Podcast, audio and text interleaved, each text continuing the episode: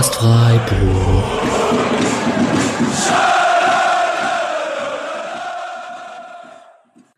Dann hallo und herzlich willkommen zur 102. Folge des Podcasts Freiburg nach dem Spiel beim VfL Bochum am Samstagmittag. Ähm, wir sind hier am Sonntagabend. Ähm, wir sind nur zu dritt heute, was ihr schon daran merkt, dass ihr gerade nicht Alex hört, sondern mich. Ähm, ich bin Patrick und ich begrüße hier bei mir in der Leitung Julian. Hi. Hi. Und Misha. Guten Abend. Genau, und ich steige direkt ein äh, und ähm, es gibt so manchmal Niederlagen, da geht man aus dem Stadion raus und denkt sich so fünf bis zehn Minuten, na, nicht so gut, ähm, aber ist okay. Und dann gibt es so manchmal Niederlagen, da denkt man am Tag danach noch drüber nach und ist immer noch irgendwie genervt. Wie geht's dir, Julian? Ja, schon letzteres auf jeden Fall. Ähm, so das Gegenteil von der Bayern-Niederlage irgendwie. Ähm, ja, also für mich sind Spiele, die man äh, in dem Sinne unnötig verliert, dass, dass man eigentlich von den Chancen her das Spiel hätte gewinnen müssen, immer die frustrierenderen. Auch wenn man natürlich genauso argumentieren könnte, ja gut, die Mannschaft spielt gut und über lange, lange Zeit gleicht sich das dann aus und so, äh, fand ich das schon sehr, sehr frustrierend gestern. Misha?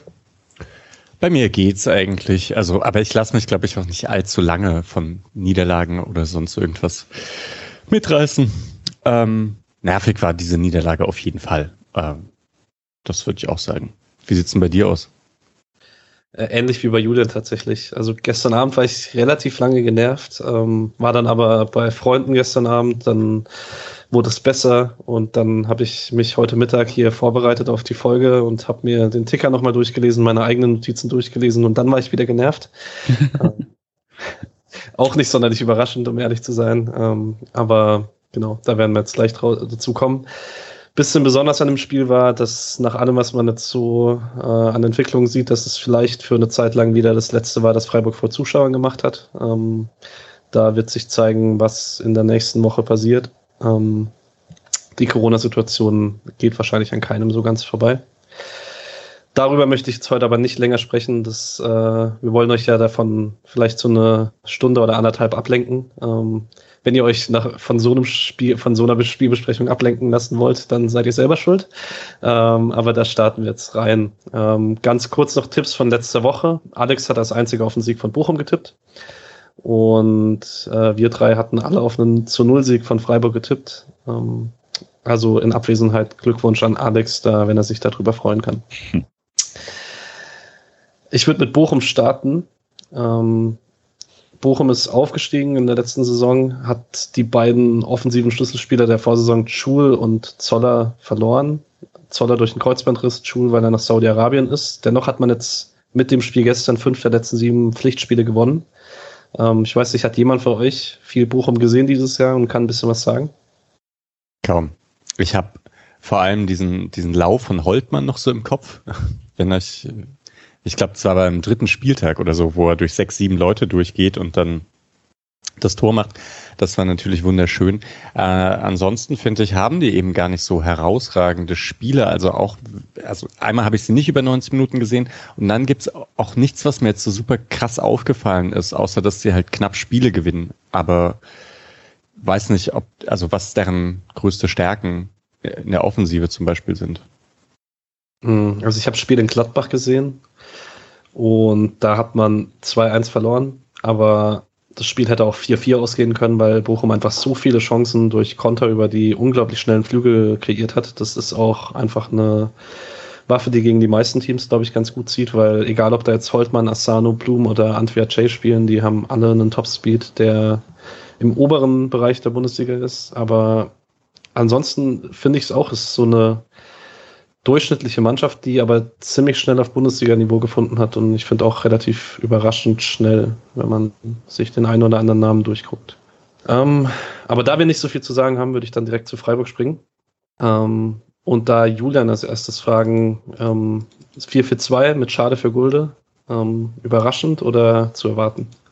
Zu erwarten hatte ich jetzt nicht unbedingt genau so, aber ich fand das, also dadurch, dass man sich ja auch ein bisschen dann äh, anschaut, wie sie spielen, und wenn man eben weiß, wie schnell die Außen von Bochum sein sollen, fand ich das jetzt nicht unlogisch, dass man irgendwie guckt, dass man den, ähm, den Raum zwischen dem äußeren Innenverteidiger und dem Flügelspieler vielleicht nicht so bereitwillig hergibt. Fand es aber beim Spiel, dadurch, dass sie eh doch wieder sehr hochgeschoben haben, auch gar nicht, gar nicht ähm, jetzt irgendwie die besonders defensive Variante. Und das Schade direkt spielen durfte, fand ich gut. Hat, äh, fand, hat doch, würde ich sagen, von Anfang an gezeigt, was er sonst irgendwie erst ab der 70. zeigt. Und äh, ich glaube, Mischa hat das auch auf seinem Blog, zerstreuung-fußball.de, äh, geschrieben, dass es mal, dass es mal äh, gut war, das auch zu sehen, dass es nicht nur gegen müde Spieler quasi ähm, so gut funktioniert. Und ja, also mich hat's gefreut, eigentlich soweit das zu sehen. Ähm, und mal gucken, also fand jetzt eben auch nicht, dass jetzt äh, einer der Spieler auf der Bank irgendwie erzwungen hätte, dass man äh, in den letzten Spielen, dass man äh, in diese Elf rückt. Auf Mischas Blog wollte ich jetzt auch zu sprechen kommen, bevor wir in die Highlights gehen. Und zwar ein bisschen allgemeiner. Du widmest einen Teil dem Freiburger Aufbau und dem Bochumer Pressing dagegen. Ähm, ich weiß nicht, willst du es ein bisschen ausführen? Mhm, ja, also ich fand die Anfangsphase eben beim Spielaufbau ziemlich gut von Freiburg. Die haben es halt geschafft, da die, die im Prinzip die Stürmer zu locken, dadurch, dass Lienhardt und Schlotterbeck etwas tiefer waren und mit so hohen Positionierungen von dann, ich weiß nicht, Höhler und anderen Offensivspielern, aber die Verteidiger von Bochum sehr, also sehr weit hinten, nach hinten zu ziehen. Und dadurch gab es einfach ein großes Loch im Pressing von Bochum und das konnte vor allem Höfler bespielen.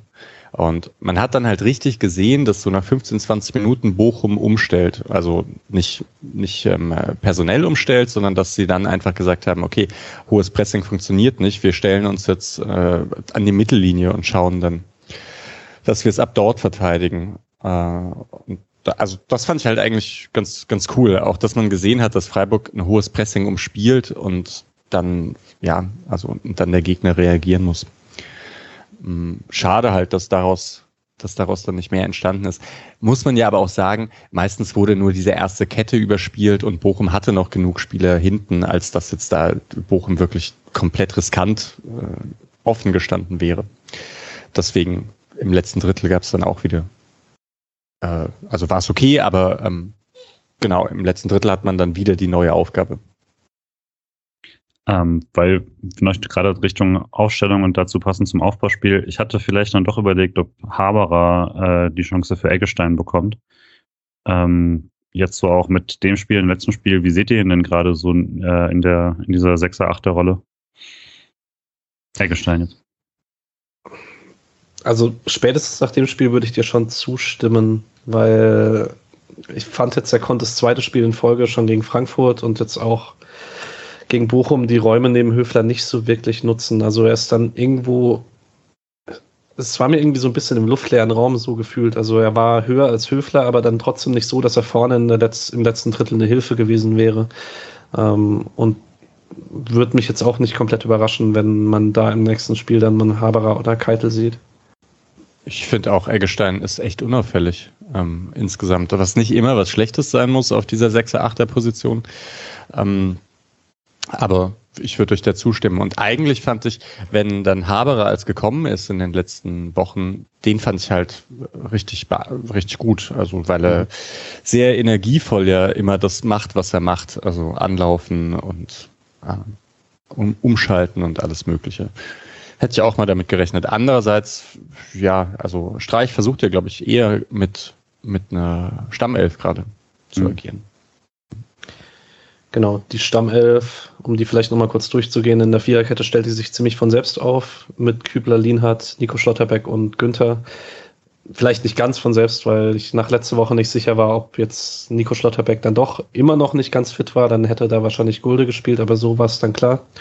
Höfler, Eggestein, Schade, Grifo und äh, vorne Jong und Höhler. Ähm, über die Offensive und ähm, deren Effizienz werden wir im Laufe des Spiels noch ab und an sprechen.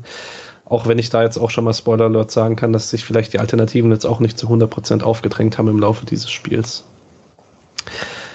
Springen wir ins Spiel. Ähm, wir machen es wie immer, ihr unterbrecht nicht, wenn ihr was habt. Ähm, zweite Minute. Ähm, Höhler blockt im Pressing gegen Masovic, der sich da ein bisschen zu viel Zeit lässt, aber blockt den Ball mit dem Rücken, muss sich dann umdrehen und bis er an den Ball kommen kann, ist Riemann da. Ähm, gute erste griffige Aktion von Höhler gegen den Ball. Leider ohne Erfolg. Ähm, und dann in der sechsten Minute die erste von vier oder fünf Nico Schlotterbeck Torchancen in dem Spiel. Ähm, Freistoß Grifo von rechts. Schlotterbeck so aus acht, neun Metern, eigentlich relativ freistehend und köpft den Ball übers Tor. Mischa, willst du es erstmal anfangen? Ja, weil ich auch fand, dass der Kommentator da relativ schnell drüber ist über diese Chance und ich dachte, wow, also eigentlich ist der komplett unbedrängt. Den muss er schon machen. Also was heißt muss er machen? Aber es ist auf jeden Fall eine sehr, sehr gute Chance. Vielleicht kann man noch sagen, die, der Freistoß entstand durch so eine Gegenpressing-Aktion von Schade. Äh, also ein bisschen, also aus, aus dem laufenden Spiel heraus hatte ich nicht direkt gesehen, dass das wirklich ein Foul an Schade war, aber es gab Kontakt, aber dass da Bochum gleich mal ähm, die Bochumer Fans angefangen haben, etwas Unzufriedenheit zu äußern, fing, glaube ich, ja, genau, fing genau da an. Ich konnte es irgendwo auch ein bisschen verstehen aus der Stadionperspektive. Ja, also ich weiß nicht, was sagt ihr? Wenn man so frei ist und wenn man Zielspieler ist, dann. Mh. Hm. Ja, ich glaube, bei mir kommt es dann tatsächlich darauf an, dass es jetzt eben schon so oft diese Situation gab und dann muss nicht ein Einzelner rein, aber einer von denen muss halt drin sein. Und das selbst innerhalb dieses Spiels lässt sich das dann ja sagen.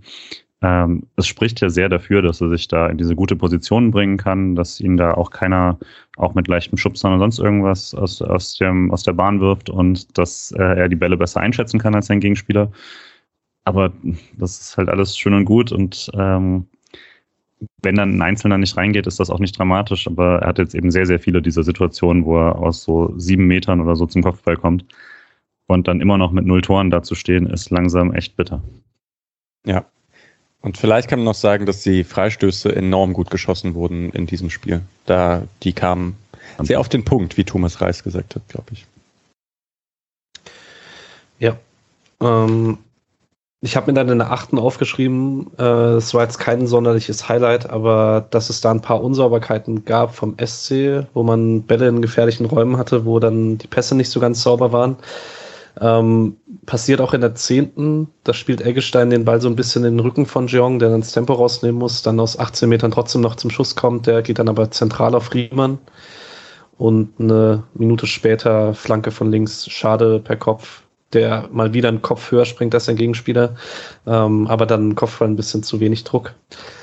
Ähm, allgemein ersten zehn Minuten, Julian? Ja, also ich fand, Östi hat auf jeden Fall gut begonnen. Ähm, und es war also ein bisschen, bisschen schade, dass sie äh, sich da aus ein paar Situationen nicht, nicht wirklich mehr erspielt haben, wie du schon irgendwie so angedeutet hast. Also die, weil den Ballbesitz hatten sie teilweise auch in Situationen, wo Bochum dann nicht mehr ganz so geordnet war und wo es ihnen eben, ähm, ja, wo sie die Ketten eben auch nicht so gut äh, angepasst hatten wie dann später. Mhm. Bei diesen Flanken fand ich es auch extrem auffällig, dass sie Schade wirklich ständig gesucht haben. Also das war in den letzten Spielen, wenn er reinkam, hat man ja schon gemerkt, dass, dass ihnen langsam klar wurde, dass er der beste Kopfballspieler ist. Aber äh, in dem Spiel war es jetzt wirklich auch ein klarer Spielplan offensichtlich, ähm, dass man mit den Bällen eben ihn suchen soll. Und ich fand auch wirklich sehr ordentlich, wie er sich da ähm, präsentiert hat. War dann halt auch vor allem körperlich sehr stark damit. Ähm, die Präzision war dann nicht immer gegeben, leider. Ja, aber es ist wirklich interessant, weil ich glaube, Schade muss man auch anders anspielen als andere. Also das ist, ich weiß nicht, bei Sosa und Kalajdzic hatte man das ja immer perfekt gesehen, dass der seine Flanken halt genau so schlägt, dass nur dieser 2,10 Meter Typ rankommt und der Rest irgendwie nicht.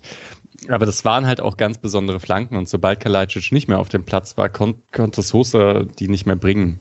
Ähm, hat sie immer noch gebracht, eine Zeit lang, war dann etwas frustrierend für Stuttgarter wahrscheinlich. Aber kann mir vorstellen, dass es mit Schade ein bisschen ähnlich ist. Ähm, aber wenn sich das immer besser findet, könnte es sein, dass da noch mehr kommt. Yes, zwölfte Minute, Umschaltsituation Bochum, Holtmann mit super viel Tempo, das erste Mal. Ist, glaube ich, immer noch der schnellste gemessene Bundesligaspieler diese Saison und Kübler läuft ihn da ab und tackelt ihn dann ab nach außen. Das äh, fand ich sehr beeindruckend. Ähm, dann in der 17. gibt es wieder einen Chip von Höfler auf Schade. Ähm, nee, von Höhler auf Schade. Nicht von Höfler. Ähm, und Schade kriegt ein bisschen zu wenig Druck auf den Kopfball.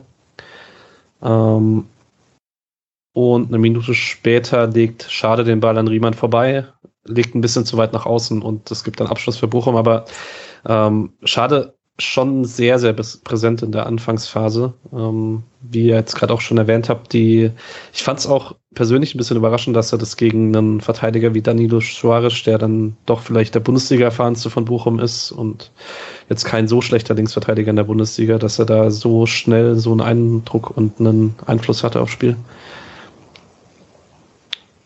Genau. Ja, auf jeden Fall. Ich weiß nicht, hast du diese ganzen Dribblings, das kommt später, oder? Ja, kommt ein bisschen später, genau.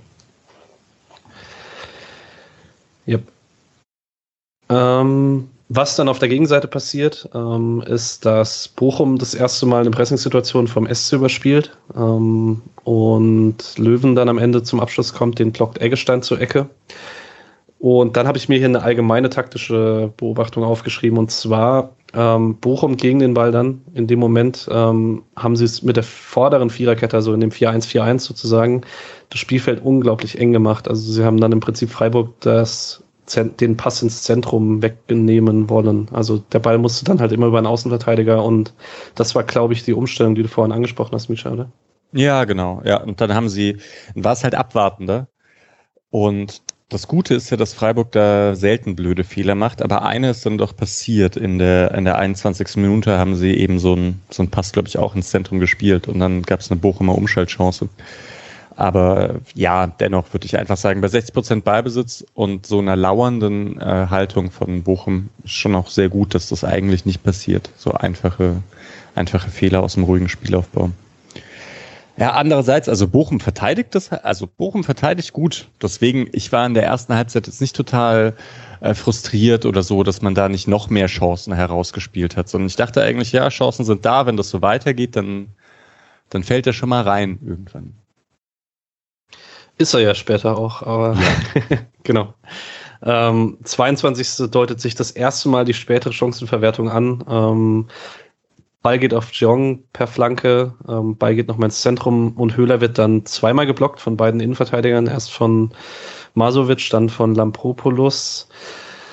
Der Schiedsrichter winkt abseits. Ich bin mir immer noch nicht ganz sicher, ob es eins gewesen wäre. Ich glaube nämlich tatsächlich nicht. Ich, aber ist egal, ist abgepfiffen worden. Wäre es vielleicht nicht, wenn der Ball im Tor gelandet wäre fand halt, das war dann so, also kurz danach hat nochmal dieses, ich glaube, das, was du auch meintest, hatte dieses sehr schöne Schade-Dribbling nochmal kurz danach, wo das Wahres mhm. auch richtig, richtig schlecht aussehen lässt. Ähm, und nochmal einen Ball reinbringt, wo dann, ich glaube, Höhler steht. Ähm, und aber Riemann wieder da ist. Danach fand ich dann, hat es deutlich besser gewirkt, was Bochum machen wollte. Und da hat sich der SC dann auch erstmal eine Weile schwer getan. Also deswegen die ersten 20, 25 Minuten waren schon auch das, wo ich dann, weswegen ich dann nach der ersten Halbzeit gedacht habe, ja, ähm, man hatte eigentlich, man hätte längst führen müssen. Ähm, aber dann, also danach hatte das Bochum dann tatsächlich auch deutlich besser im Griff. Ähm, das war aber auch nicht weiter dramatisch. Also ich fand es dann auch in der Phase so, dass der SC eigentlich, dadurch, dass es auch andersrum keine wirkliche äh, große Gefahr gab, ähm, ich glaube, einen Konter dann nochmal von, äh, von, von Bochum, war es jetzt irgendwie auch nicht so, dass ich dachte, oh, jetzt, jetzt kippt das Spiel in die andere Richtung oder jetzt verflacht das komplett oder sowas, sondern es war ein bisschen schade, dass man aus der ersten äh, Welle quasi nichts gemacht hat. Ähm, aber an sich war es trotzdem ja sehr, sehr kontrolliert immer noch, wie der SC da gespielt hat in der Phase. Es gab da noch die eine Szene in der 30. Minute, oder hast du vorher noch was? Mit Günther. Dahinter läuft Günther und ist so am, am 5-Meter-Eck eigentlich an der Grundlinie und hat finde ich schon ziemlich viel Platz und äh, bleibt dann am zweiten Bochumer Spieler hängen. Und äh, ja, solche Szenen gab es, die gab es nicht im Minutentakt, aber es gab genug davon. Aber danach hast du recht, weil zwischen der 30. und 44. steht bei mir nichts. Ich habe da noch ein paar Sachen, aber ah, ja. genau. Ja. Äh, wir starten erstmal Lucia gelb gegen Kübler. Ähm, ich glaube, wir sind uns alle drei einig, dass die gelbe in Ordnung geht.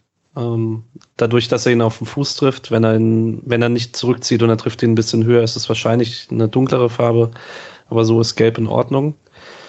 Ähm, und bevor wir zum zweiten Fall von Lucia kommen, ähm, ich hatte dann in zwischen der 30. und 40. Phase mir aufgeschrieben, dass das offensive Umschalten ein bisschen langsam ist, weil man hatte dann ein paar Ballgewinne in der Bochumer Hälfte und ganz exemplarisch im Kopf hatte ich eine, wo Schade und Höhler, glaube ich, zehn Sekunden an der rechten Außenlinie sind zu zweit und niemand rückt nach. Mhm. Ähm, und da dachte ich mir so, okay, ist ein bisschen merkwürdig, weil das auch so was ist, wo ich jetzt zum Beispiel die Stärke von Maximilian Eggestein da mal gesehen hätte. Julian. Ja, mir ist jetzt noch eine Szene, ähm, da flankt Grifo rein und Jeong kriegt den Ball nicht so ganz unter Kontrolle. Und würde ich vielleicht mal als generelle Chance nehmen, um Jeongs Auftritt so ein bisschen zu beleuchten, weil ich fand es jetzt auch schon zum wiederholten Male jetzt in den letzten Wochen ziemlich zwischen unauffällig und unglücklich, obwohl er eigentlich sehr viel immer noch versucht quasi, aber es war ja, also ich fand wirklich sehr wenig gelungenen Aktionen für, äh, für ihn und es ist tatsächlich auch insoweit ein bisschen frustrierend, als dass er am Anfang der Saison eigentlich, fand ich, deutlich mehr hat aufblitzen lassen. Und das ist jetzt gerade echt keine Phase, wo, wo man ihn irgendwie äh, auf dem Platz besonders positiv merkt, fand ich. Er ist halt von der Positionierung her meistens sehr gut dass er Überzahl schafft mhm. irgendwo. Also und deswegen ist gerade auch diese, diese zweite Stürmerposition eigentlich optimal für Jeong, dass er jetzt gar nicht unbedingt, wie das Waldschmidt gemacht hat oder so, dass er da ganz klarer Zielspieler war, der dann den Ball bekommt, ähm, im Aufbauspiel sich aufdreht und dann irgendwie was kreiert, sondern eigentlich eher, dass wenn auf der linken Seite Grifo irgendwas mit dem Ball macht, dass Jeong sich da klug positioniert. Und dann kommt eben das, was ihr auch sagt. Ich finde halt, ich finde den oft ungenau, und ähm, er ist jetzt auch bei den ganzen, bei den ganzen Chancen und so er nicht direkt beteiligt, dass der Jeong irgendwie der, derjenige ist, der irgendwas macht, damit das eine coole Chance wird. Sondern meistens ist es jemand anders. Fand ich auch. Schade. Ich, ich finde es halt ein bisschen krass tatsächlich, dass man trotzdem nicht so richtig eine Alternative sieht. Also mhm. wahrscheinlich, wenn du jetzt nach klarer gezeigter Form auf dem Feld aufstellen müsstest, würdest du vielleicht auf 3-4-3 wieder umstellen, Gulde reinnehmen und Schade würde rechts außen spielen. Das wären wahrscheinlich die elf Formstärksten. Dann halt irgendjemand neben Höfler, aber es ist schon so, dass jetzt nicht die Phase ist, also wir haben ja letzte Saison drüber gesprochen, dass da mal Phasen gab, wo wir richtig froh über die fünf Wechsel waren, weil Streich halt vorne drei oder viermal wechseln konnte und das ging ohne großen Qualitätsabfall. Und jetzt ist es schon so, also Grifo oder Höhler kannst du eigentlich im Moment nicht rausrotieren. Ähm, ja. Und das nicht mal, weil die beiden in der Form ihres Lebens sind, Höhler vielleicht schon. Ähm, aber ja, das ist halt, da fehlt so ein bisschen der Druck von hinten, obwohl das Spielermaterial an sich eigentlich da wäre. Ja, Petersen fehlt halt aktuell schon bei den ganzen jetzt vergebenen Chancen, die, mhm. die noch kommen werden. Denke ich, irgendwie Petersen hätte vielleicht aus den letzten Spielen zwei Tore gemacht. Yes. Mm. 41. Asano geht auf links an Kübler vorbei. Ähm, Lienhardt klärt dann in der Mitte vor Polter. Das war eine sehr gute Defensivaktion von Lienhardt. Und eine Minute später geht Freiburg in Konter. Ähm, Höhler leitet den Ball rechts raus auf Schade, der eigentlich eine super Vorteilssituation hat. Ittrich pfeift den Vorteil ab und stellt Lucia dann nicht mit Gelbrot vom Platz, was zweimal die schlechteste Entscheidung ist, die du gegen Freiburg treffen kannst. Ähm, klare Fehlentscheidung oder sagt jemand von euch, es gibt noch einen Raum dafür, da nicht Gelbrot zu geben? Ich sag, es gibt einen Raum. Das klassische, also eigentlich ist es eine gelbe Karte, aber man ermahnt ihn ein allerletztes Mal als Schiedsrichter. Finde ich irgendwie so ein Move, den ich den ich irgendwie so gelebte Praxis als gelebte Praxis sehe, auch wenn bei Stempeln das schon schwer ist, das nochmal ähm, zu verteidigen. Aber vielleicht hat das halt nicht so krass gesehen. Also ich bin schon eher dann bei Fehlentscheidungen, weil er sich selbst diesen Raum später genommen hat. Ähm, die erste gelbe Karte gegen Kübler ist nicht mal in der gleichen Postleitzahl wie das, wie das Foul hier. Ähm, also ist wirklich trifft ihn kaum und kriegt gelb, kann man sagen, hat er falsch gesehen, aber das war, fand ich, selbst im TV-Bild schon sofort so zu sehen. Ähm, hat es also folgt nicht seiner eigenen Linie und es ist halt wirklich, muss man sagen, es ist fast das identische Foul wie vorher. Bisschen, also zumindest eben von der Art des Fouls. Das heißt, wenn du für ein Foul gelb bekommst und du machst es gleich nochmal, ist es eine sehr typische Art und Weise, dass du dafür für den Platz fliegt. Also es gibt ja wirklich oft, selbst innerhalb von einer Minute oder so, dass Spieler dann halt zwei Gelbe kassieren, weil der Schiedsrichter, ich habe es dir gerade gesagt, natürlich ist das gelb. Ähm, ich sehe, dass es jetzt nicht irgendwie skandalös ist oder sowas, sondern dass das noch im Rahmen dessen ist, was ein Schiedsrichter irgendwie mit Fingerspitzengefühl und sowas ähm, Ermessensspielraum machen kann. Aber ich würde schon sagen, wenn er seiner eigenen Linie halbwegs treu ist, ist er auch mit dem Toleranzraum, den man sich gibt für ich will niemanden vom Platz stellen, wenn es nicht sein muss, schon drüber und äh, müsste die dann doch geben. Und deswegen war es, zumindest reihte es sich ein in einen Nachmittag für einen SC, der in sehr, sehr vielen Belangen bitter gelaufen ist. Das unterschreibe ich so eigentlich. Ja, ja da habe ich auch nichts mehr hinzuzufügen. Ähm, 44 das fand ich eine krasse Szene von Schade, weil das zeigt, dass er, also es gibt viele Bundesligaspieler, die einen hohen Endspeed haben, aber das war so eine Szene, die ich in der Bundesliga fast nur von einem Alfonso Davis sehe, weil das, also normalerweise macht Schade das halt auf rechts, dass sein Ball vorbeilegt und dann relativ in den Vollspeed geht und das ist eigentlich seine schwächere Seite, glaube ich, links. Ich glaube, dass er sich da auch auf Dauer nicht so wohl fühlen wird, weil er noch keinen so guten linken Fuß hat, aber er legt sich den Ball kurz vorbei an Staphylidis und ist sofort im Vollsprint. Ähm, und Riemann hält dann seinen Schuss zur Ecke. Ähm, sehr coole Aktion. Und vielleicht, ähm, weil es in der zweiten Halbzeit ein bisschen weniger geht, nochmal das Lob äh, für eine sehr, sehr gute erste Halbzeit von Kevin Schade in der Szene wirklich auffällig, weil es vorher eine, lange Zeit war, eben bei dem bei Freiburg nicht so viel passiert ist offensiv. Und man eben auch das Gefühl hatte, okay, Bochum steht jetzt ganz gut und Freiburg hat nicht so die richtige Idee, wie man vorbeikommt, weil auch die Doppelpässe sehr gut verteidigt waren. Also dadurch, dass man eben mit zwei Linien draufgehen konnte, konnte man die wirklich nochmal nach hinten übergeben und wusste ungefähr, was Freiburg davor hat. Die waren, muss man jetzt auch nochmal sagen, sehr gut eingestellt, fand ich. Also ähm, zumindest individualtaktisch fand ich das teilweise sehr, sehr gut gelöst, wie die Bochumer das dann auf Außen schon wussten, was Freiburg davor hat. Ähm, und dann einfach jemanden zu haben, der das mit einem Triple-Move äh, so aushebeln kann, das war sehr, sehr wertvoll und hat kein anderer geschafft vom SC. Äh, und er hat das da mit einer Leichtigkeit gemacht. Wenn er dann eben noch den, den Pass in die Mitte reinkriegt, ähm, dann wäre es natürlich äh, perfekt. Ich finde es schon abgefahren, dass Schade eigentlich jetzt in so viel verschiedenen Spielsituationen eigentlich schon zeigen konnte, dass er, also, dass, dass man ihn einsetzen kann. Ähm, wenn er, ich meine, wenn man Platz hat, ist Schade wahrscheinlich ohnehin so der beste Spieler, den, den Freiburg gerade irgendwie dann bringen kann aufgrund ähm, Platz dann als Abnehmer im 16er mit den, mit den Kopfbällen und wenn er dann halt eigentlich auch noch diese überraschenden Aktionen bringt, das was halt dieses klassisch Unbekümmerte von so Jugendspielern ist, äh, ist das schon sehr, sehr gut. Es ist, also, ne, es fehlt häufig dann die richtige Anschlussaktion und da so die richtige Ruhe. Aber man muss halt sagen, wenn das wirklich kommen würde und wenn das kommen wird, dann ist es halt echt zu, zu groß für, für Freiburg auch. Mit den Anlagen, mit den physischen Anlagen. Mal sehen, ob er, ob er es bringt. Yep, wir haben noch eine letzte Aktion vor der Halbzeit. Ecke Grifo ist super Variante ähm, mhm. auf Nico Schlotterbeck, der, dem man in dem Fall, glaube ich, keinen Vorwurf machen kann, weil super Direktabnahme aus 12, 13 Metern und der Ball landet halt flach hinten am Pfosten. Jean kriegt dann den Abpraller nicht mehr aufs Tor, weil da aber dann auch schon wieder drei Buchmer vor ihm stehen. Da war Riemann dran noch, glaube ich. Ah, Riemann war noch dran? Ja, und lenkt ihn so an den Pfosten. Da kann, Riemann. ja, ich, ich finde auch eigentlich, dass man da Schlotterbeck keinen keine, keinen Vorwurf machen kann und diese Szenen dazu nutzen, dass äh, der Bochumer Torhüter einen sehr guten Tag hatte. Eine sehr gute Saison hat, muss man fast sogar sagen. Also Riemann war bei mir der Faktor, wo ich vor der Saison dachte, okay, mit Riemann im Tor hat Bochum keine Chance auf den Klassenerhalt, weil du normalerweise als Mannschaft im Abstiegskampf einen sehr guten Torhüter brauchst. Ähm, und ich fand Riemann teilweise in der zweiten Liga ein bisschen wackelig und das ist sehr beeindruckend, was er bis jetzt in der Bundesliga-Saison macht. Leider gestern. Ja. ja, und er ist halt auch noch ein bisschen verrückt und das ist ja irgendwie cool, dass sich das noch hält, dass Fußballtorhüter ein bisschen eine Schraube locker haben und es dann so Leute wie Kastenmeier gibt und Riemann und so ein bisschen Ortega habe ich auch das Gefühl vom Auftreten her, aber der ist halt so seriös in seinem Spiel, deswegen hm, ist das was anderes. Aber das gefällt mir doch immer ganz gut.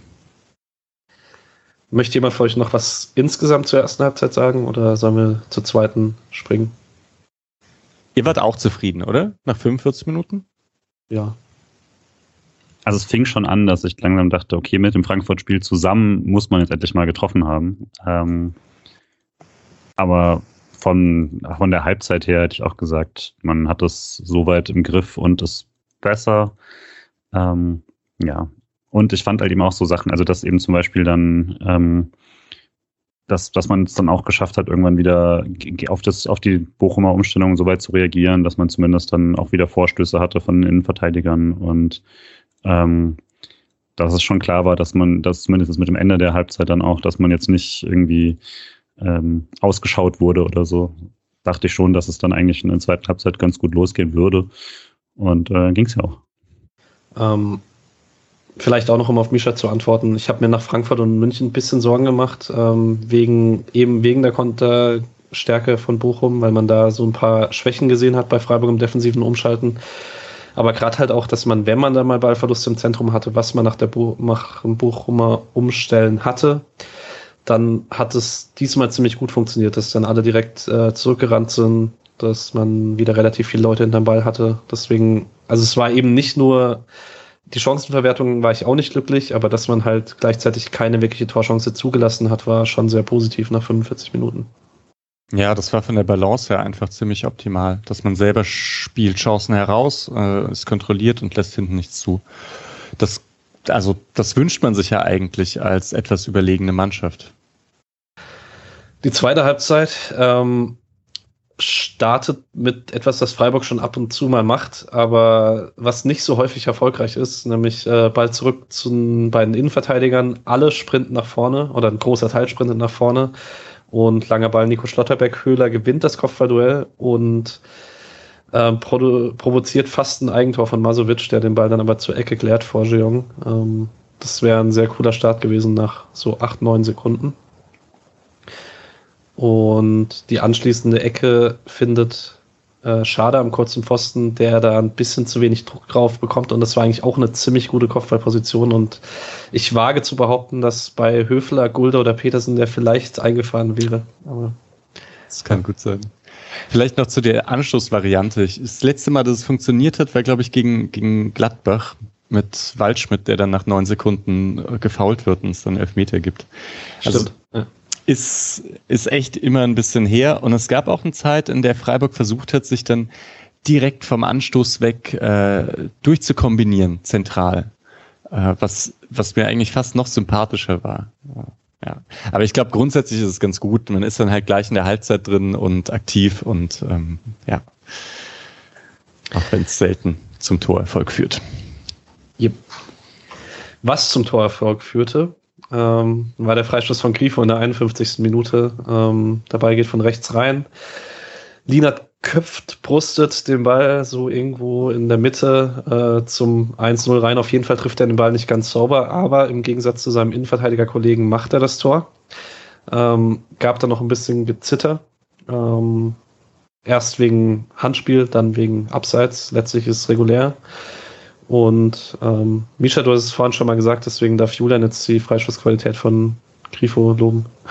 Ja, also war tatsächlich auch auf meinem Zettelchen jetzt ist das ganze Spiel. Die kamen auch, auch Günther hatte wirklich gute. Ähm, und dadurch, dass man sich auch echt viele Situationen erarbeitet hat in dem Raum mit Freistößen und Ecken, war das halt auch nochmal besonders wertvoll, dass die so gut kamen. Aber der Ball war halt wirklich perfekt geschlagen. Ähm, wäre schwer gewesen, ihn irgendwie nicht gefährlich aufs Tor zu bringen und ist ihm ja dann auch mit bisschen Biegen und Brechen gelungen. Und Lina hat jetzt, ne, also das ähm, ist wirklich dann auch eine Waffe für ihn mittlerweile mit dem dritten Tor. Top-Torschütze. Äh, ja, das ist problematisch für die Mannschaft, aber gut für ihn. Äh, und also auch ja alle, glaube ich, identisch, ne? Also alles ja. aus Standards und Kopfball. Ja. ja, also, und Nico Schlotterbeck hat halt noch kein Tor geschossen. Ich finde, würde auch sagen, da sieht man schon, dass Lienhardt da etwas besser ist im Abschluss. Yep. Ähm, mir persönlich ging es nach dem 1-0 ziemlich gut. Ähm, auch wenn Bochum direkt dann in der Minute danach durch Polter so eine Halbchance hat, die dann äh, Freiburg noch bereinigen kann. Aber eigentlich dachte man, also ich weiß nicht, wie es euch ging. Mein Gefühl war so, okay, man hat jetzt eine kontrollierte erste Halbzeit. Man hat zu einem guten Zeitpunkt 1-0 gemacht. Eigentlich spricht wenig dafür, dass man das beibehält. Ähm, oder jemand, also zumindest die ersten ein, zwei Minuten. So, Mischa, würdest du da mitgehen? Ganz, ganz genau so, ja. Ich dachte auch, Mann, das wird jetzt ein souveräner ein souveräner Sieg von Freiburg, weil auch weil Bochum ja die letzten Spiele immer recht knapp gestalten hat, aber eher, wenn sie in Führung gegangen sind und dass sie jetzt wirklich das Spiel machen und dann Rückstand aufholen, das ist jetzt nicht unbedingt deren größte Stärke gewesen. Ja, aber es hielt halt echt nicht lange, oder? Drei Minuten? Dann. Genau. Und das ist halt unnötig. Also, ja. Flecken macht das Spiel schnell und Höfler legt sich den Ball, weiß nicht, zwei Meter zu weit vor und dann geht's echt schnell. Irgendwie. Ja, dann, ich glaube, Holtmann nimmt den Ball direkt ab, oder? Und spielt den ja. Steckpass auf Polte.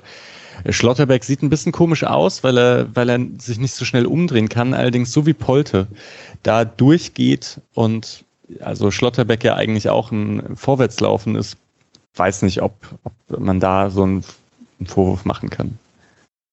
Wie seht ihr es?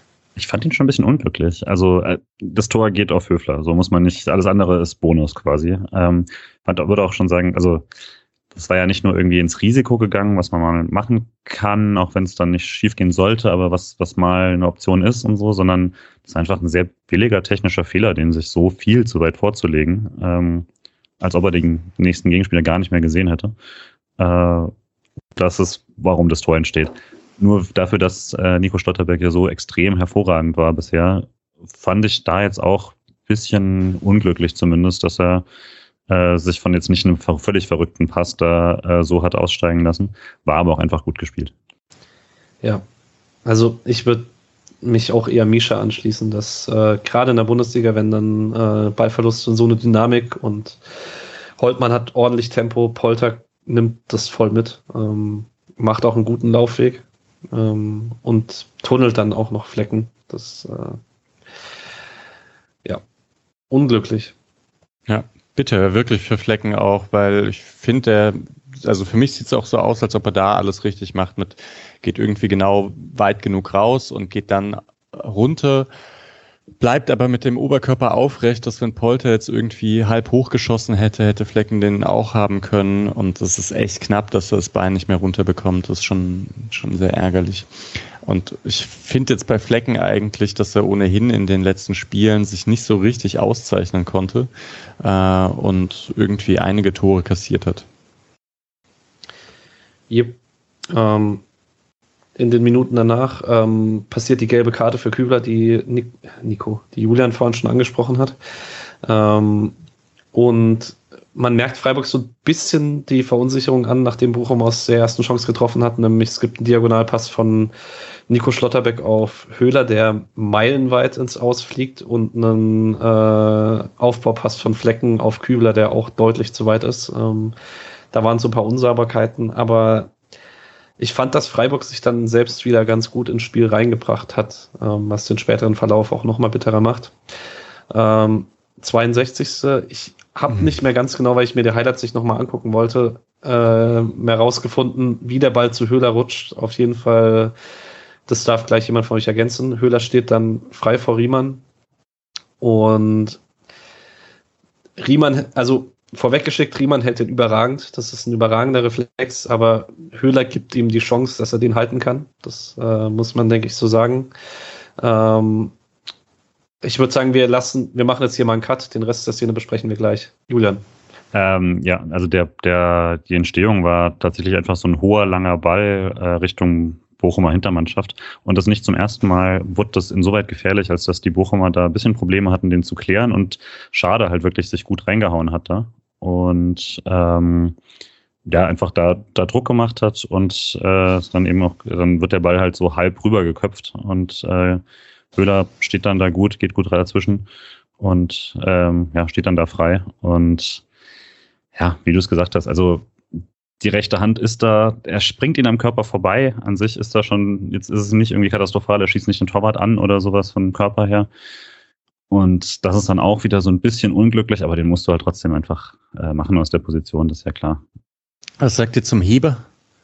Könnte man denn einfach, weil Riemann schon so weit aus dem Tor mhm. draußen war, dachte ich, dass Höhler das macht. Er hat ja auch, ich glaube, gegen Augsburg hat er den über Gikiewicz gelupft. Hm. Allerdings mit rechts. Und äh, wir hatten schon mhm. letzte Woche von, dass Höhler eigentlich sehr, sehr wenige Abschlüsse mit links nimmt. Ähm, mhm. Nur wenn es sich gar nicht anders vermeiden lässt. Deswegen, also ich erinnere mich zum Beispiel auch an das Tor gegen Leverkusen letztes Jahr, ähm, wo eigentlich in guter Position ist für den Linkschuss und den mit dem Außenriss ins lange Eck nimmt. Also ich glaube, den linken nimmt er wirklich nur, wenn es nicht anders geht. Und es ging in dem Moment nicht anders, aber ha, bei einem Bundesliga-Stürmer möchte ich schon sehen, dass der halt aus der Position im Tor ist. Da gibt es, glaube ich, keine andere Meinung.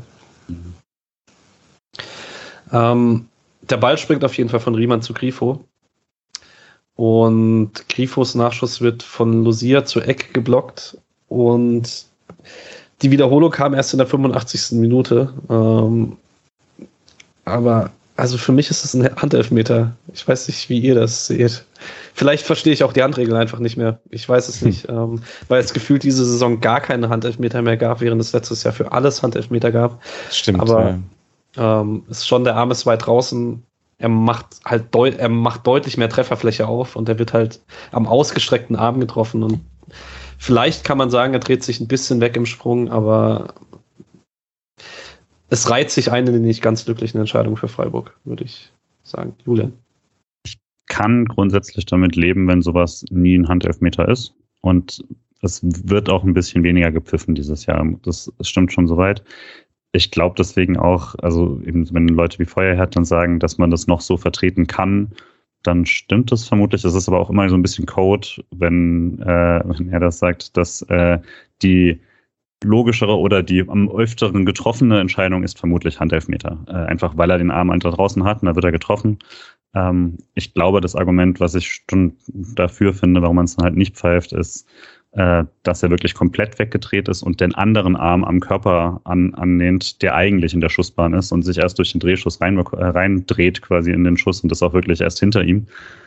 Aber letztlich ist halt der Arm weit weg vom Körper und da wird er angeschossen. Ähm, ich, beschwert hätte sich sicherlich jetzt niemand allzu hart darüber, aber wenn es den gibt. Aber ich kann irgendwie noch damit leben, dass es keiner ist. Das ist dann halt einfach nur sehr unglücklich in einem Spiel, wo man selber nicht, äh, also sehr, sehr viele Chancen nicht macht, dann diese gelb-rote Karte nicht bekommt und dann diesen äh, Elfmeter nicht bekommt. Das ist wirklich unglücklich, finde ich. Ja. Willst du was ergänzen? Oder? Nee, nee, nee. Also ich, ich habe auch die ganze Zeit eben an, an letzte Saison gedacht. Ich glaube, Wahrscheinlich wären dafür direkt ins Gefängnis gekommen, wenn man die, die Hand so weit rausgestreckt hätte. äh, ja. Und ist dann halt auch noch die VRR-Linie, dass man, dass man nicht versucht, ständig eigentlich den VRR zu benutzen. Alles Sachen, die ja eigentlich ganz gut sind. Und der Ball wäre ja auch nicht aufs Tor gekommen oder sowas. Mhm. Also gibt, gibt schon irgendwie Gründe, um sich nicht schrecklich lange darüber aufzuregen.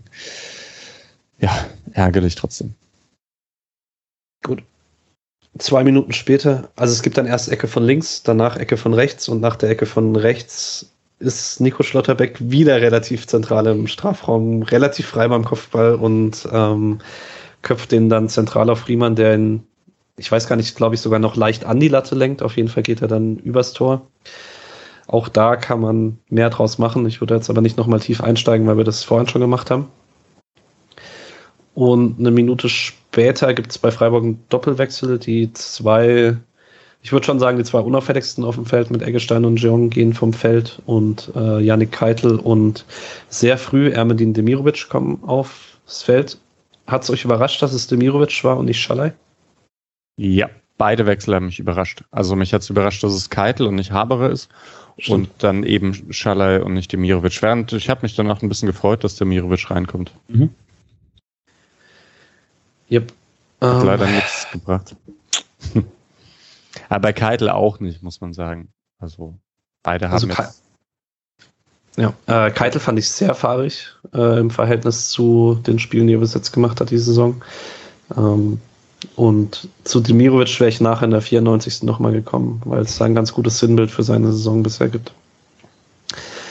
Ähm, direkt nach der Einwechslung vielleicht noch der schönste Angriff von SC für den Rest des Spiels. Ähm, Grifo und Höfler vorm Strafraum mit einem Doppelpass auf engem Raum und Höfler schießt dann etwas zu unplatziert, hätte da die Chance gehabt, seinen Fehler beim 1-1 wieder gut zu machen, aber der war nicht sonderlich schwer zu halten für Riemann dann in letzter Instanz.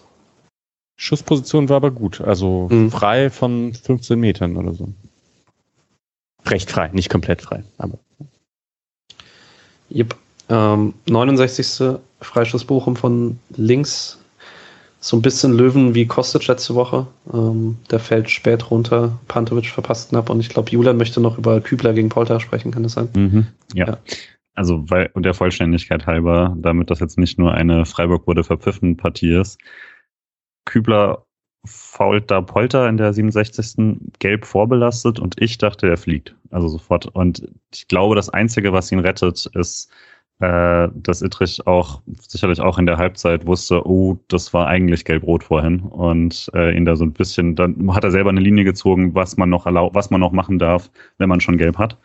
Ähm, aber für mich war es dann schon äh, und die erste gelbe von Kübler war, war ein Witz auch, aber das ist ja alles egal. In der Szene geht er für mich deutlich zu riskant rein und äh, hätte da durchaus fliegen können in einem normalen Spielverlauf.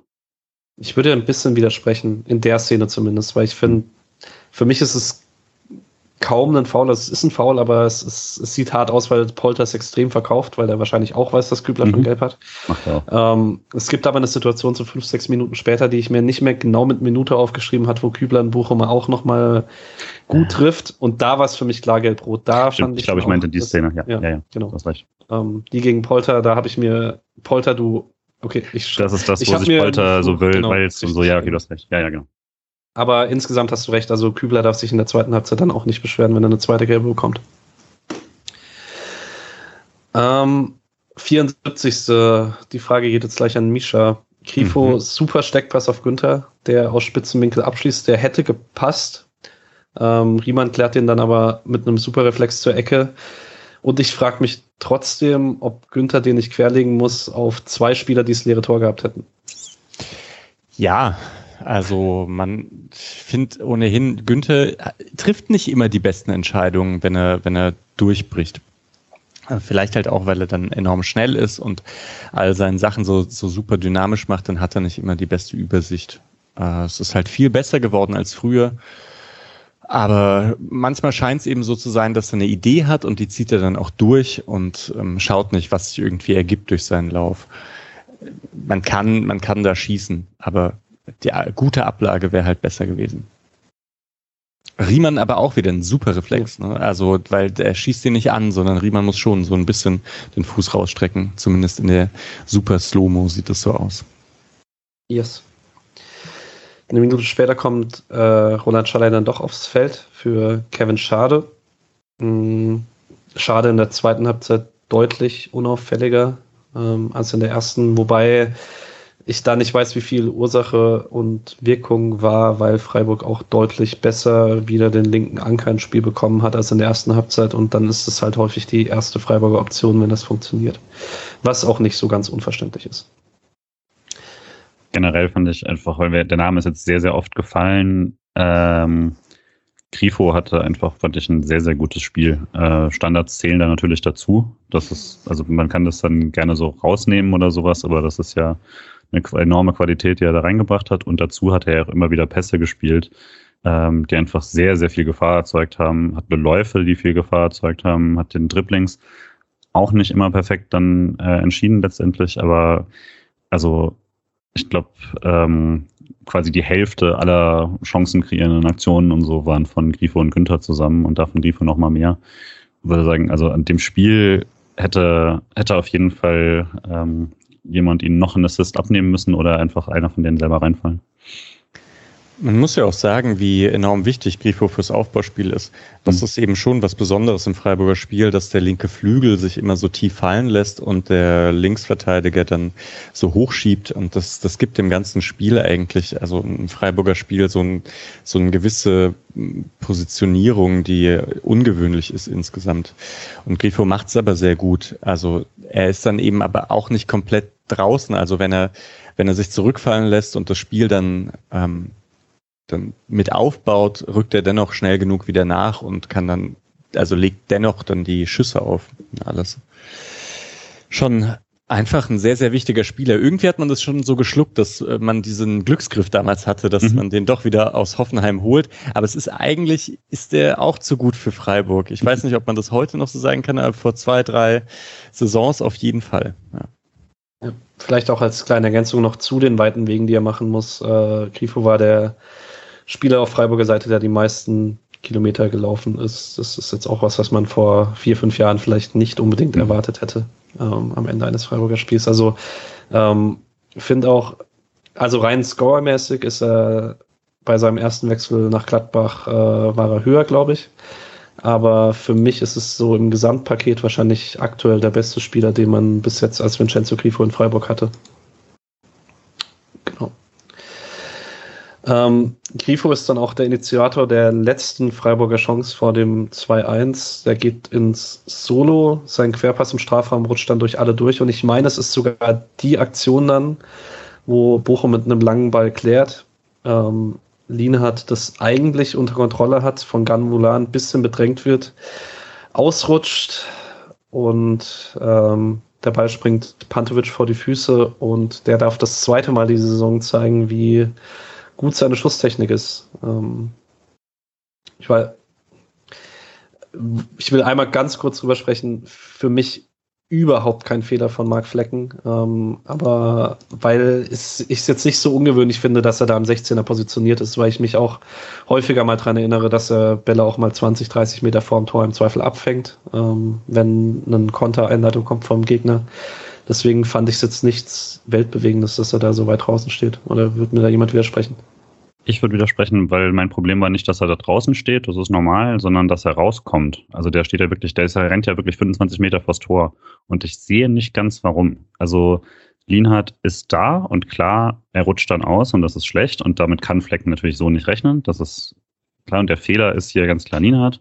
Ähm, weiß auch gar nicht, also und der hat es im Griff, würde ich nicht unbedingt sagen. Er, er rennt ja quasi nach hinten, weiß nicht mehr, wo der Ball ist und kriegt ihn dann an die Wade. Das fand ich schon so ein bisschen unglücklich, orientiert sich da, glaube ich, mehr am Gegenspieler als an sich selbst. Und dann, ähm, dann will er den Ball quasi rausfahren. Aber zu dem Zeitpunkt ist Flecken halt, ich würde sagen, 30 Meter vor seinem Tor. Und das ist er nicht, weil er da steht und auf den Ball wartet, sondern weil er rausgerannt kommt, um den Ball zu klären.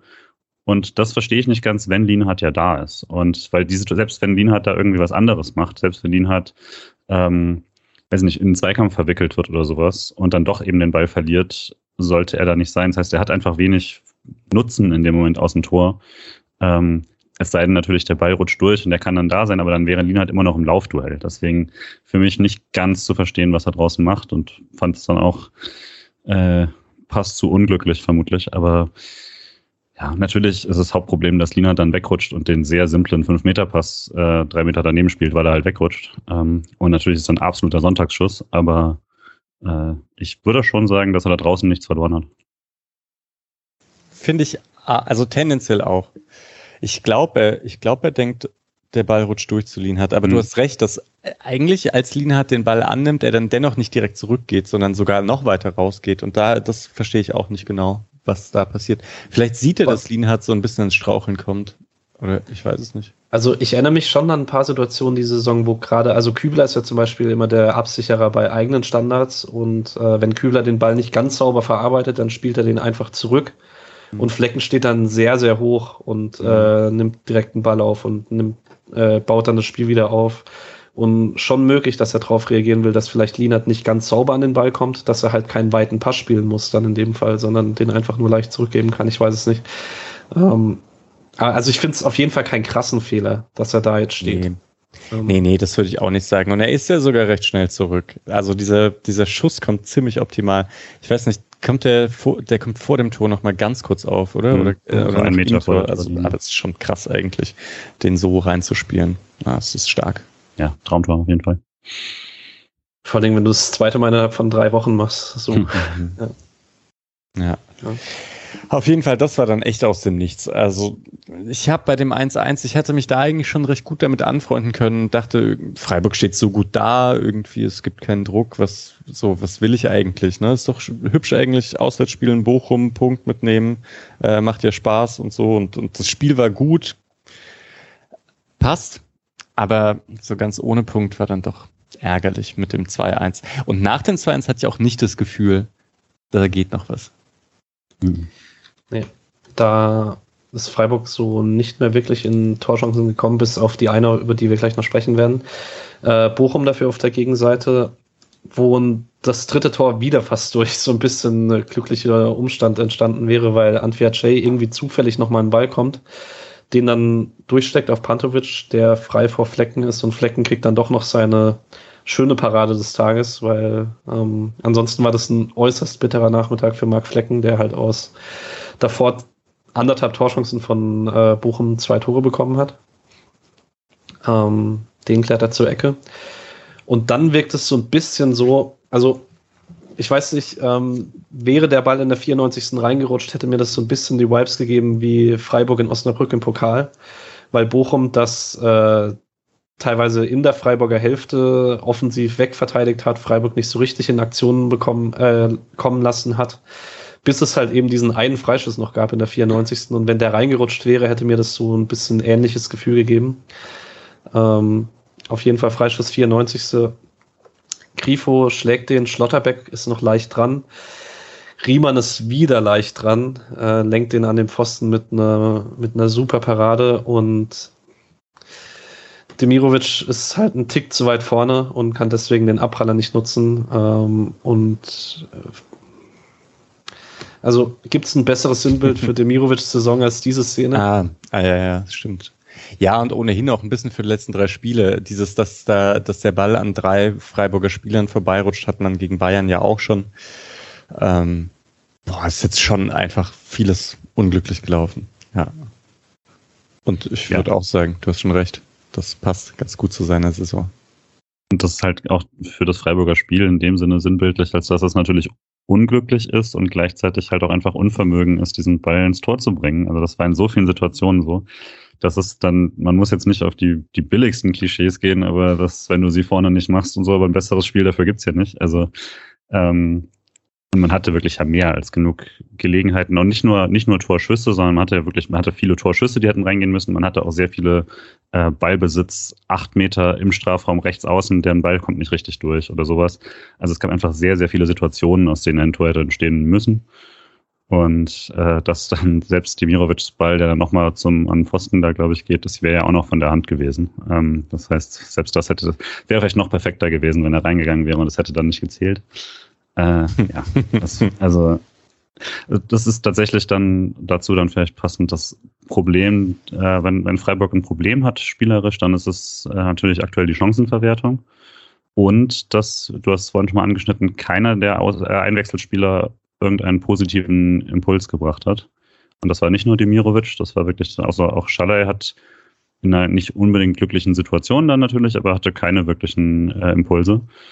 Und ja, Keitel eben, eben auch nicht positiv. Von daher, das ist schon, finde ich, enttäuschend dafür, dass es auch mit den Verletzten, die man hat, natürlich, muss man schon fairerweise einwerfen, aber hätte mir von da ein bisschen mehr versprochen von. Hm. Ja, gerade wenn es dann halt um Chancenverwertung geht, ist Schaller ja schon ein Spieler, den man auf jeden Fall gut bringen kann. Das hatten wir letzte Saison schon häufiger besprochen. Aber gut, der ist ja einfach, der kommt aus der Verletzung, braucht er vielleicht noch mhm. ein bisschen.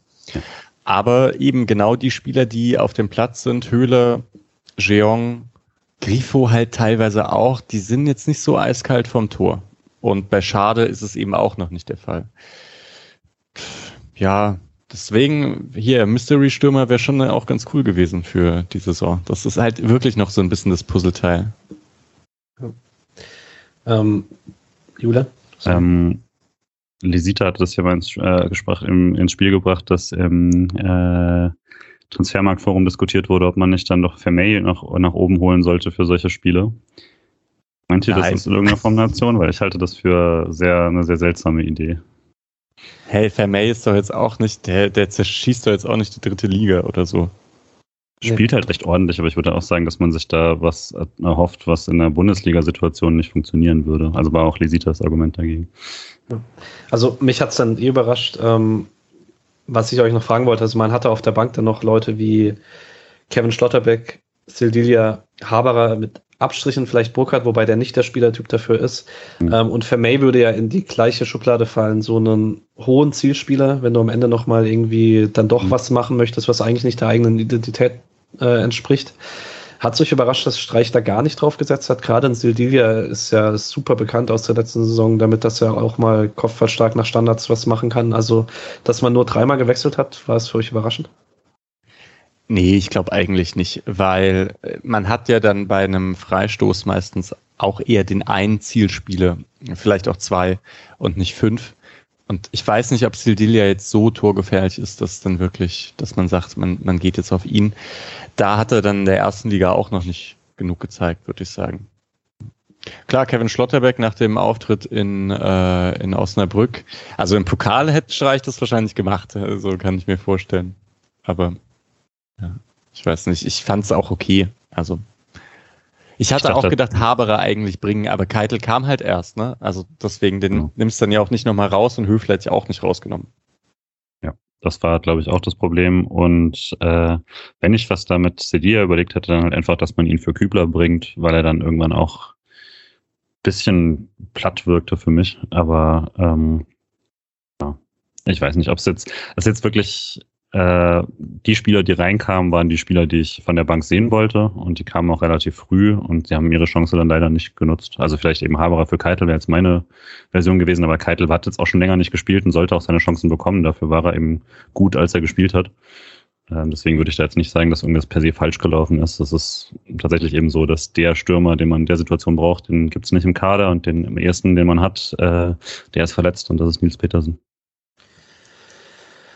Gut, dann machen wir so einen halben Deckel drauf. Äh, noch kurz zur Statistik. 13 zu 21 Torschüsse, 6 zu 11 aufs Tor. Freiburg verliert wieder ein Spiel mit mehr Ballbesitz, mit 59 Prozent, auch wenn es jetzt nicht deutlich mehr war.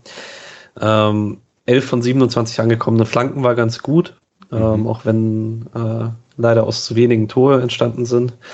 Ähm, und dann halt, äh, um das nochmal deutlich zu machen, dass wir jetzt eigentlich auch ganz gut rausgearbeitet haben, äh, laut Understat 0,96 zu 2,12 Expected Goals. Nach dem offiziellen Wert von Bundesliga.de sind es 0,81 zu 2,87. Ähm, es war ein Spiel, das man eigentlich nicht verlieren sollte. Ähm, Spieler des Spiels. Ich kann euch kurz sagen, von Alex habe ich Nikolas Höfler bekommen. Ich äh, kriege noch Stimmen von euch. Mach du? Ich glaube, wir haben gleichen. Für mich fürs Grifo. Ja, für mich auch. Ja, für mich auch. Ich war gestern mal bei Lienhardt. Ähm, trotz des 2-1, weil ich ihn sonst wirklich sehr, sehr gut fand. Aber gerade beim nochmal einarbeitenden Spiel war dann doch irgendwie auffällig, dass Grifo irgendwie an ziemlich vielen gefährlichen Situationen beteiligt war und vor allen Dingen auch nicht verantwortlich dafür war, dass die nicht genutzt wurden, sondern er war halt meistens sehr vorbereitet. Ähm, bisschen allgemeiner vielleicht noch als äh, Grundeinschätzung. Äh, Streich spricht davon, dass es eine der unverdientesten Niederlagen seiner Laufbahn ist. Ähm, würde ich fast mitgehen. Ich hatte jetzt wenige Spielerinnerungen in den letzten Jahren, die so bitter waren vom Verlauf her, dass man sie verloren hat.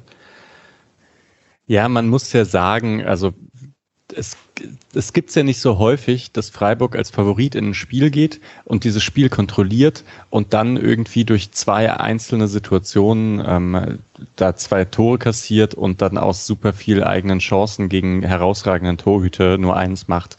Deswegen, ja, das ist halt eine neue Situation und ich denke, also Bayern, jede Niederlage läuft genau so für die ab. Ne? Also da ist das einfach ganz normal, anders können die gar nicht verlieren. Und das pass passiert halt einfach manchmal und das passiert Freiburg auch. Das Problem ist wahrscheinlich aus so Trainerperspektive und so, wie man damit umgeht, ähm, in, in welches also wie, wie spricht man das an? Sagt man, hey Leute, eigentlich kann man gar nicht mehr machen? Oder sagt man halt, irgendwie müssen wir an der Chancenverwertung noch mehr arbeiten? Andererseits, ja, arbeitet ja nie nur an der Chancenverwertung oder so. Ähm, ja, ist dann halt so, wie es ist. Ich für mich fand jetzt eigentlich, dass dafür, dass drei Spiele hintereinander jetzt waren, die man verloren hat, ich bin relativ ruhig. Ich habe äh, trotzdem drei gute Fußballspiele gesehen. Ich Julian, wie ist bei dir? Macht dir der Trend Sorge oder der Trend wegen der Leistung keine Sorgen? Trend macht mir wenig Sorgen. Ähm, ich würde sagen, eines der, also warum Leute jetzt, glaube ich, auch so reagiert haben, so wie ich auch reagiert habe auf diese Niederlage, ist, dass man halt gerade mit Frankfurt ein Spiel hatte, was nicht genauso war, aber nicht völlig unähnlich, wo man relativ klar ergebnistechnisch verloren hat, obwohl die meisten Leute doch eher sagen würden, man war leicht überlegen. Ähm, und dazu kommt ein Bayern-Spiel, das man natürlich nicht zu Unrecht verloren hat oder sowas, aber wo man genug gemacht hätte, um einen Punkt mitnehmen zu können, wenn es glücklicher läuft. Solche, und das dann drei Spiele in Folge, wo man wirklich dreimal sagen kann, leistungstechnisch war es gut, aber man macht die Tore nicht, die man braucht und ähm, macht dumme Einzelfehler quasi, um aus denen dann Tore entstehen und man steht mit null Punkten aus diesen drei ordentlichen Spielen da.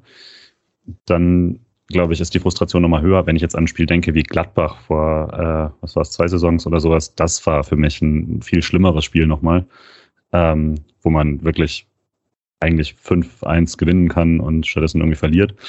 Ähm, das war es jetzt nicht ganz, aber ich, man war halt klar überlegen, hat es nicht gewonnen. Aber man muss auch mal sagen, ich fand wirklich gut, was Bochum da ähm, gemacht hat. Also das ist dann, also man, ich fand es auch seltsam, dass so viele online dann irgendwie da so halb gegen, gegen gepöbelt haben oder sowas. Also das ist wie Freiburg jahrelang äh, wirklich gut sich äh, durchgekämpft hat. Ähm, mit viel Einsatz und mit guter, äh, guter guten äh, Einzelsituationen. Und ja, also ich, sowas kann man dann mal verlieren. Das ist halt einfach sehr, sehr nervig, dass es jetzt in so einer Reihe passiert. Für die Saison, dass da manche Leute jetzt irgendwie anfangen mit äh, das und das und das sind alles die Probleme der Mannschaft und so. Das mag ja sein, aber man steht immer noch auf Platz drei. Also ist jetzt so schlecht gelaufen, ist es auch nicht vier jetzt nach dem äh, Spiel gegen, von Leverkusen gegen Leipzig. Wo äh, Leipzig gerade einen Elfmeter verschossen hat. Hihi. Ich würde auch, es, es gibt so ein bisschen, du hast nicht so ganz unrecht, es ist so ein bisschen wie Freiburg die letzten Jahre gegen Dortmund oder Leipzig gewonnen hat. Mhm. Ist nur weird, dass Freiburg jetzt Dortmund oder Leipzig ist in solchen Spielen. ja. Genau. Ja, ähm, und Dortmund eigentlich hat man doch auch die ganze Zeit darauf gewartet, oder? Das äh, ein bisschen, weil man ein paar bei vielen Spielen so einen ganz glücklichen Spielverlauf hatte und so, dass jetzt ähm, ein bisschen die andere Richtung geht. Es ist halt die Frage mit den nächsten Spielen, weil ich glaube, es gibt, es folgen jetzt ein paar äh, so größere Brocken, oder? Deswegen könnte auch sein, dass man jetzt fünf Spiele hintereinander verliert oder so. Dann nervt's halt. Ja. Ähm, ich würde zur Bundesliga springen, wenn es für euch okay ist. Mhm. Ähm, ich gehe einmal kurz durch und dann dürft ihr euch aussuchen, über was ihr sprechen wollt.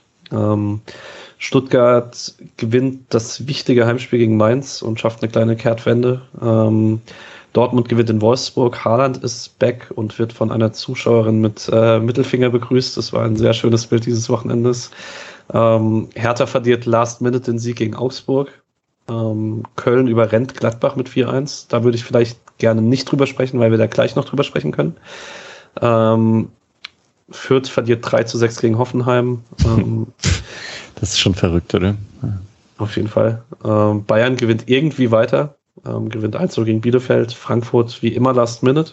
Ähm, 2-1 gegen Union und Leverkusen gewinnt gerade in Leipzig. Und äh, ich gebe jetzt gerade mal Mischa das erste Wort, weil er traditionell am meisten Bundesliga schaut von uns.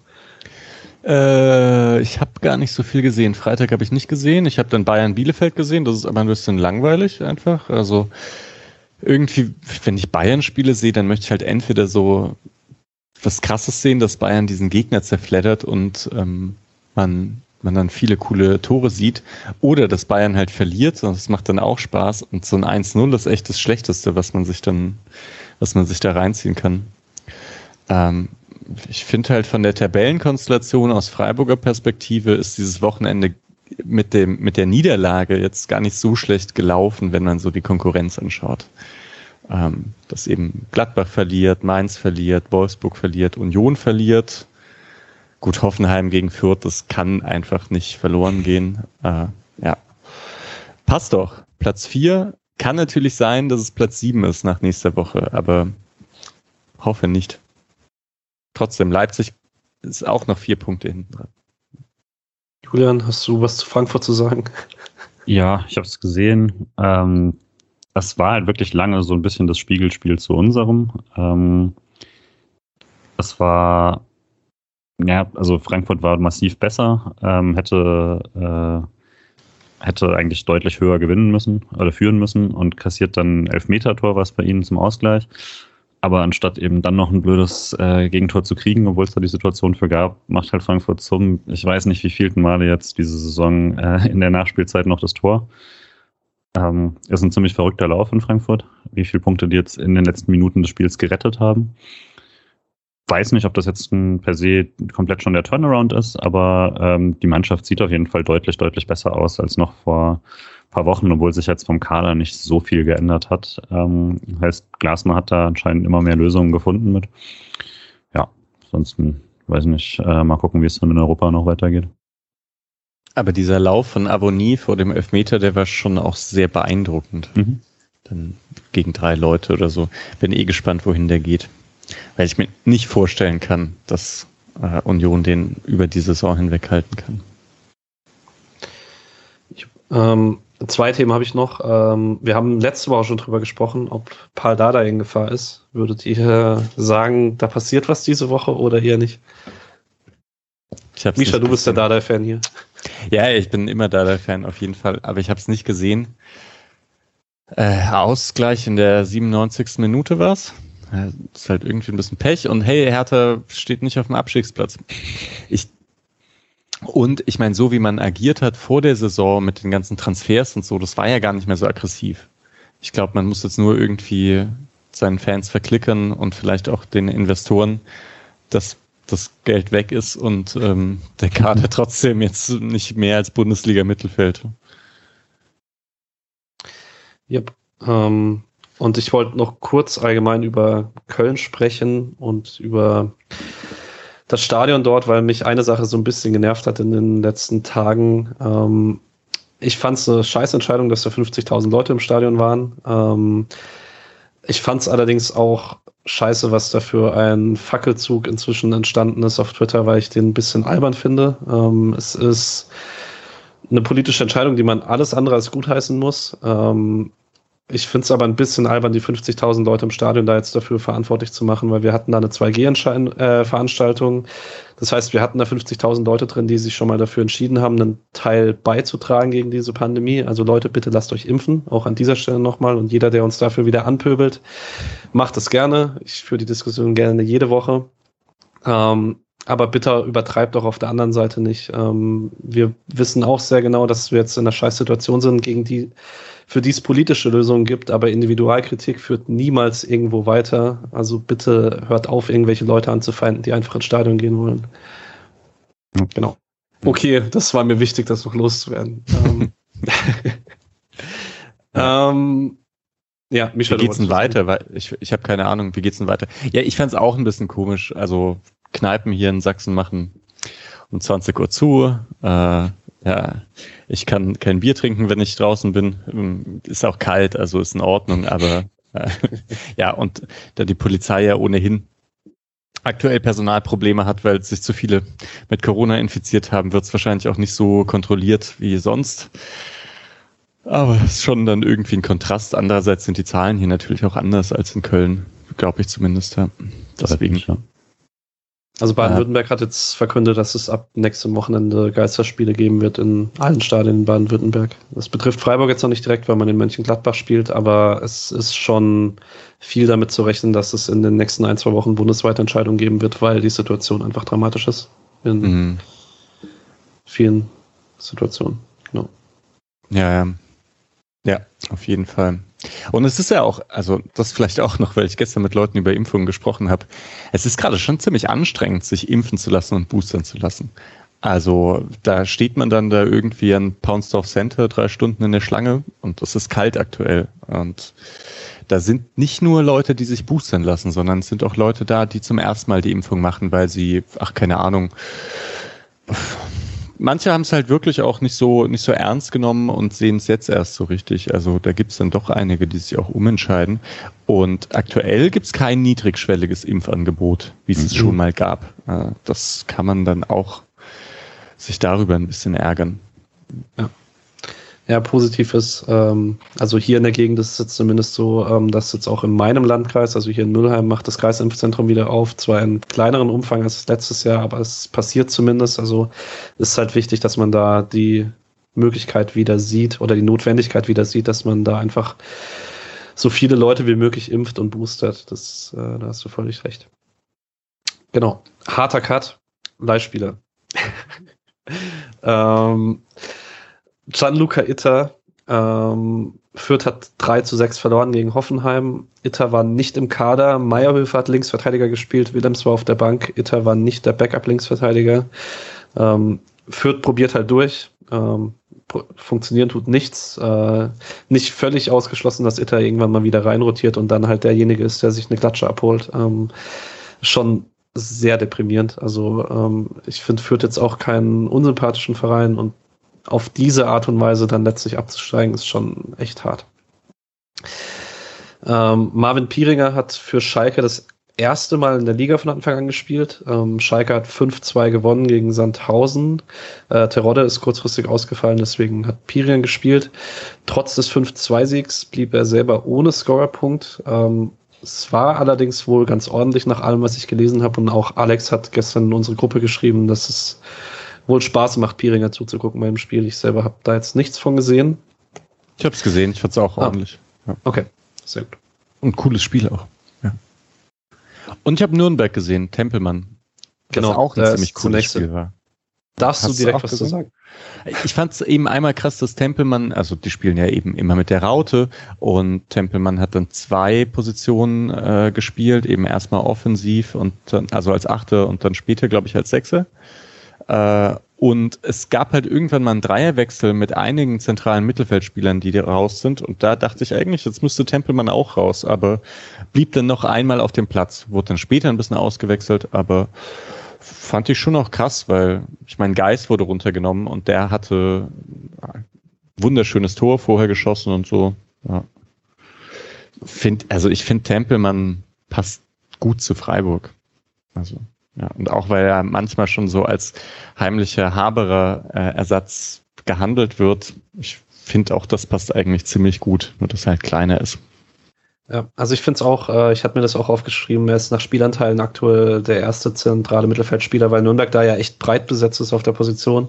Aber Geis und Kraus wechseln meistens vor ihm raus. Und heute ist er jetzt auch nur raus, weil ähm, Klaus dann am Ende nochmal einen Stürmer gebracht hat für einen zentralen Mittelfeldspieler. Äh, Carlo Bucalfa hat für Regensburg von Anfang an gespielt. Die haben 3-1 gegen Dresden gewonnen, wurde in der 61. ausgewechselt. Ähm, war für ihn persönlich trotz des Siegs nicht sein bestes Spiel, weil 47% Passquote, 20% Zweikampfquote ist für einen Sechser jetzt nicht, sind nicht die besten statistischen Werte, muss man sagen.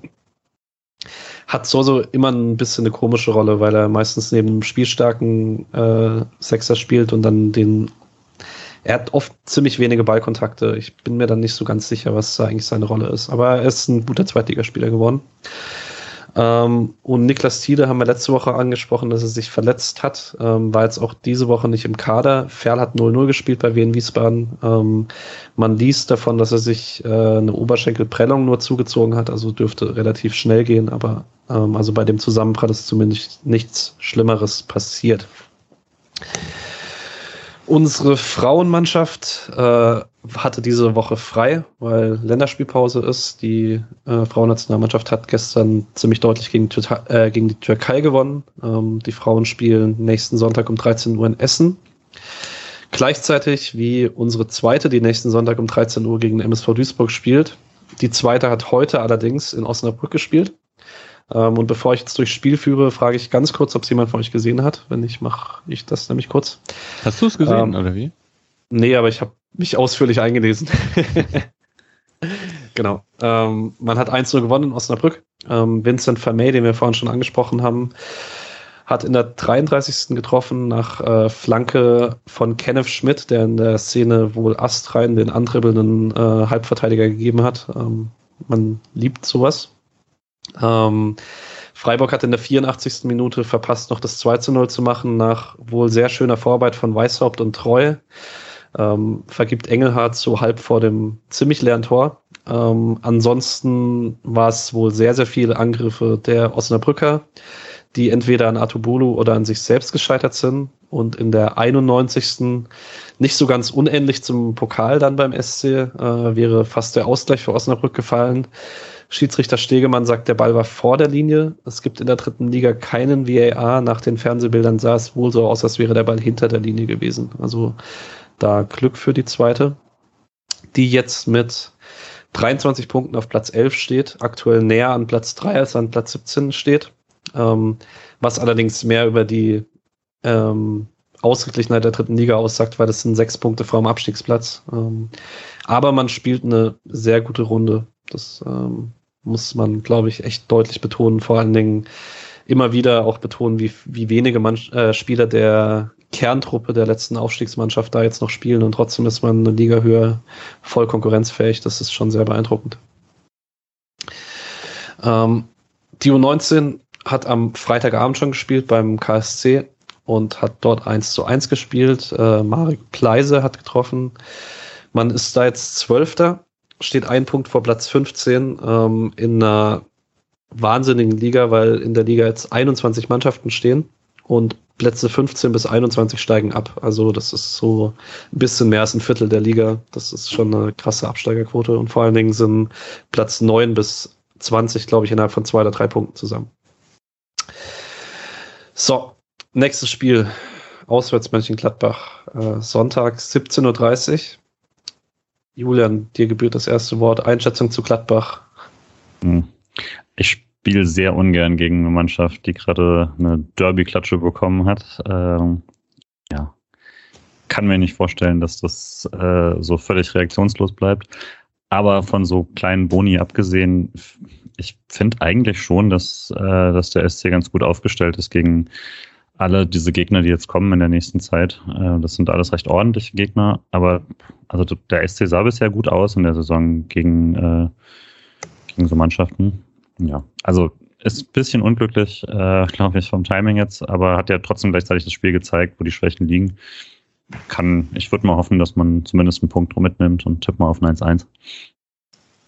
Misha, was erwartest du denn für einen Gladbach? Ist äh, sehr, sehr, sehr, sehr wild diese Saison. 5-0 gegen Bayern mal stellvertretend und jetzt das 4-1 in Köln. Hast du schon ein bisschen eine Antwort, was das für eine Mannschaft ist? Ja, ist wirklich ein bisschen eine komische Mannschaft, auch mit also Ergebnis, also sehr unkonstant alles. Ähm, und das wundert mich, weil die ja keine, keine Europa League haben. Gladbach und Hoffenheim waren für mich eigentlich zwei Mannschaften, mit denen ich gerechnet habe, dass sie ziemlich weit oben stehen werden diese Saison, einfach weil, weil die halt eine Europa League-Kader haben, mindestens, und keine Europa League spielen. Und dennoch, wenn nicht Hofmann irgendwie da bisher die Saison seines Lebens spielen würde, dann wäre es echt problematisch für Gladbach. Ähm, dann fällt mir zu Gladbach tatsächlich da noch immer mehr als bei anderen ein, dass Freiburg so eine gute Quote gegen die zu Hause hat. An mhm. auswärts ist sie aber halt richtig schlecht. Das, ja, das ist ein bisschen schwierig. Mhm, mal sehen, wie das passiert. Ich würde aber auch sagen, eigentlich genau die Kragenweite und es wird auf jeden Fall, deswegen finde ich es ein sehr interessantes Spiel. Also ich hoffe auch, dass das so halbwegs klappt. Aber die sind immer noch gut. Also das Player, Tyram und Stindl und Hofmann, das sind alles gute Spieler und Ginter ist halt auch nicht schlecht in der Verteidigung. Und diese, dieses Mittelfeld mit Kone und Zakaria ist halt äh, physisch stark, ist aber technisch auch enorm gut. Ja. Nur von Neuhaus muss man diese Saison nicht ganz so viel Angst haben wie sonst. Ich sag 1-1. Äh, okay, habt ihr eine Vermutung, wie Freiburg aufstellen wird? Also irgendein Gefühl? Änderungen oder eher wenige? Ich würde sagen wenige, oder? Ich würde auch eigentlich sagen, das 4-4-2 war jetzt wirklich nicht das Problem. Ich würde auch Schade eigentlich nochmal spielen lassen, wenn jetzt Schade nicht ähm, zeigt, dass er schon wieder 100% hat. Streich hat ja auch gesagt, dass er eigentlich gerne gegen, gegen Frankfurt im 4-4-2 gespielt hätte äh, was ich ganz gut finde zu hören, weil ich auch dachte, das wäre vielleicht passender gewesen, von Anfang an im 4-4-2 zu spielen. Äh, da ging es aber darum, wer wann wie fit wurde und so. Da jetzt Gladbach auch im 3-4-3 spielt, könnte man, kann ich mir auch vorstellen, dass 4-4-2 da etwas passender ist, weil man kein, keine Lust mehr hat, irgendwie Gegner zu spiegeln und in viele Zweikämpfe zu verwickeln. Das ist nicht mehr der Stil von Freiburg. Gut, ähm, von Alex habe ich einen Tipp bekommen, dass es 3-2 für Freiburg ausgeht, weil er sagt, die Pechsträhne endet jetzt. Ähm, da ihr beide Unentschieden getippt habt, mache ich jetzt das Gegengewicht und äh, sag, Freiburg macht diesmal mehr Tore und äh, ich spiegel nicht Gladbachs System, aber ich spiegel Alex Ergebnis und sag, äh, Gladbach gewinnt das Spiel 3-2. Ähm, genau. fühle mich dabei nicht so richtig wohl, weil eigentlich ist mein Gefühl auch gar nicht so schlecht, aber irgend, irgendjemand muss ja hier noch äh, auf dem Boden der Tatsachen bleiben, nach drei Niederlagen in Folge. Ich würde sagen, der, yes. ein Sieg ist, der ist der Boden der Tatsachen und alles andere ist Pessimismus. ja, kann man schon mal sagen, ist Vierter in der Tabelle. Gell? Gut, dann würde ich sagen, beenden wir das an der Stelle. Höchstens jemand von euch hat noch ein Schlusswort, das er loswerden möchte. Nee. Gut. Ähm, worauf ich noch hinweisen möchte, ähm, Alex hat es letzte Woche schon mal bei Twitter gesagt, wir haben äh, die ersten Spotcast-Sticker, mit denen man gerne das neue Stadion eigentlich zustickern könnte. Allerdings wird mit dem Plan jetzt wahrscheinlich nicht unbedingt was, zumindest nicht mehr ähm, vor der Winterpause. Mal schauen, wie die Corona-Lage danach ist. Ähm, allerdings, wenn ihr welche haben wollt, schreibt uns an, schickt uns eure Adressen. Ähm, Alex schickt die sehr gerne raus. Ähm, die sind aktuell kostenlos. Wir erwarten von euch nur, dass ihr unsere Werbung ein bisschen weiter tragt, sonst nichts. Ähm, und dann sage ich euch beiden Danke. Danke, Misha. Ja, vielen Dank, Patrick. Äh, wie immer, gute Moderation. Vielen Dank. Danke, Julian. Ja, danke dir. Und ich wünsche euch allen eine schöne Woche und wir hören uns nächste Woche nach einem hoffentlich wieder erfolgreichen Spiel in Mönchengladbach. Bis dann. Ciao. Ciao.